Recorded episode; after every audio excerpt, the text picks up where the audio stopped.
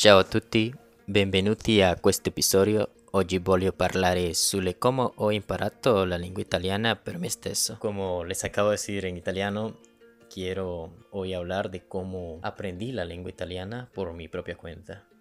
Para empezar, la lengua italiana forma parte de lo que es, la lengua romances, como es el francés, romano, español, italiano, que son lenguas que derivan del latín.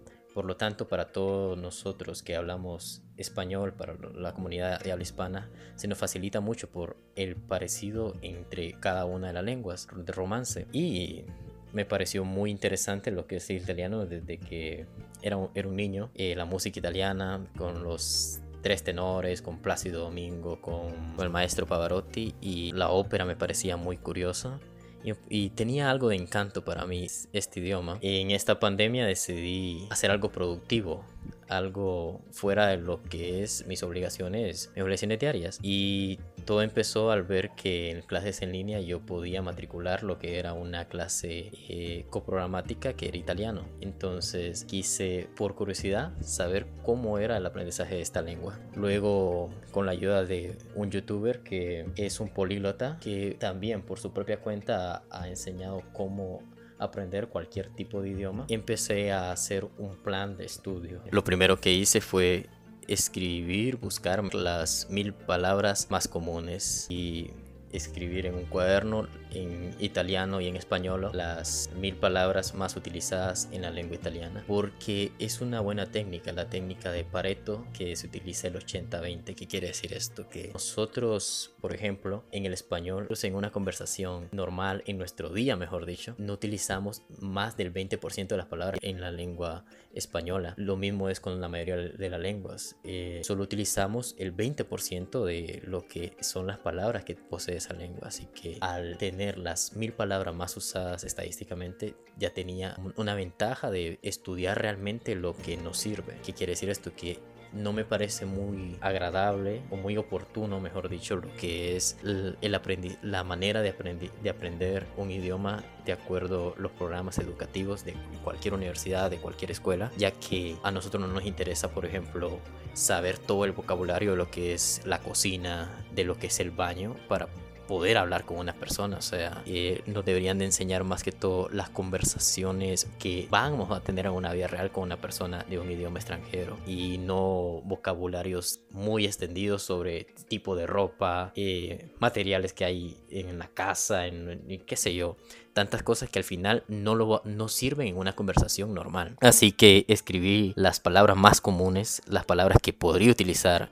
en una conversación normal. Luego con la ayuda de clásico programática, que son clases básicas en realidad, pero te enseñan lo, lo, básico que era lo que yo ocupaba, la fonética. Por ejemplo, en italiano, lo que nosotros decimos C lo pronunciaríamos como che y lo que nosotros decimos che en italiano sería que y por ejemplo, la palabra GLI, gli, en italiano se pronuncia li. Entonces, todo eso de las fonéticas que ayudan al momento de hablar y al momento de estudiar, me ayudó mucho la clase, esas cosas básicas. Porque en realidad las clases programáticas, como todos saben, más que todo nos enseñan a saludar, cómo va, chao, grazie y per favore y todas esas palabras que son prácticamente lo más básico que podemos tener. Al tener ya lo que es las palabras más, más comunes y lo que es la fonética, también busqué las palabras pegamento, las paroles di cola. ¿Qué me refiero con esto? Todas aquellas palabras como que, de, la, es, por, para, una. Todas esas palabras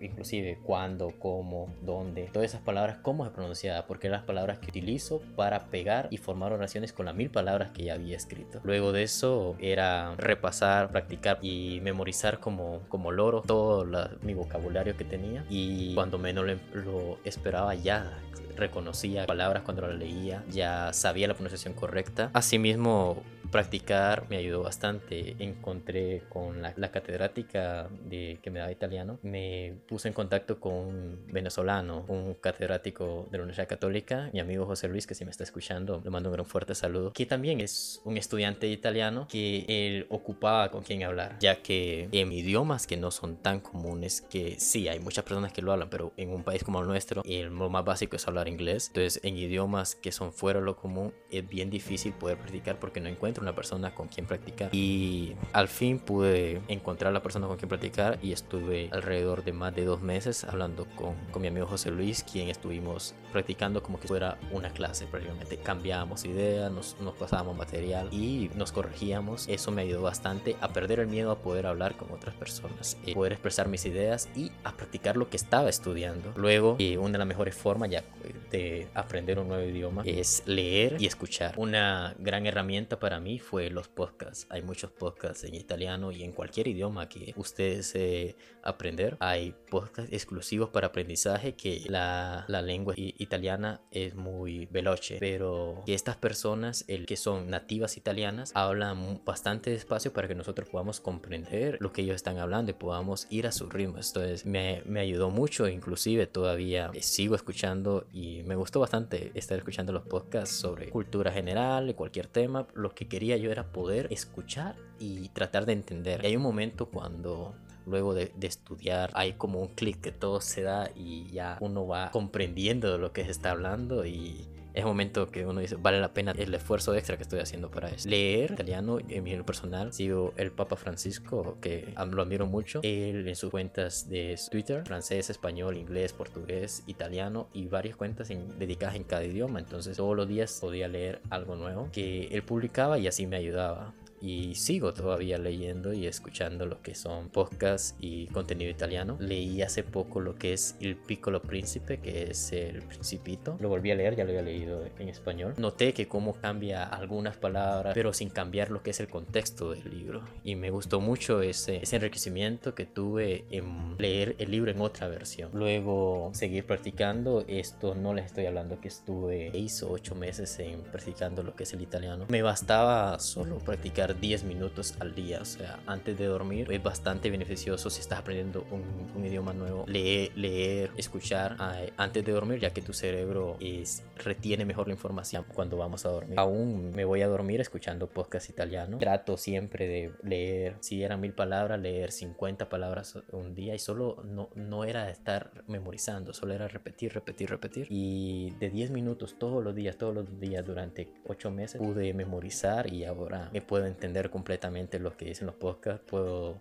leer y comprender, puedo hablar con alguien más. Me siento bastante orgulloso de cómo aproveché este tiempo, por ejemplo, orgulloso de que ese trabajo mínimo de 10 minutos todos los días, de a veces inclusive solo 20 palabras, da resultados. Per la fine io voglio dire che tutto è possibile. Ci vogliamo realizzare qualunque cosa nella nostra vita, dobbiamo sforzarsi. La ringrazio per ascoltarmi, ci vediamo in altri episodi. Ciao bambina.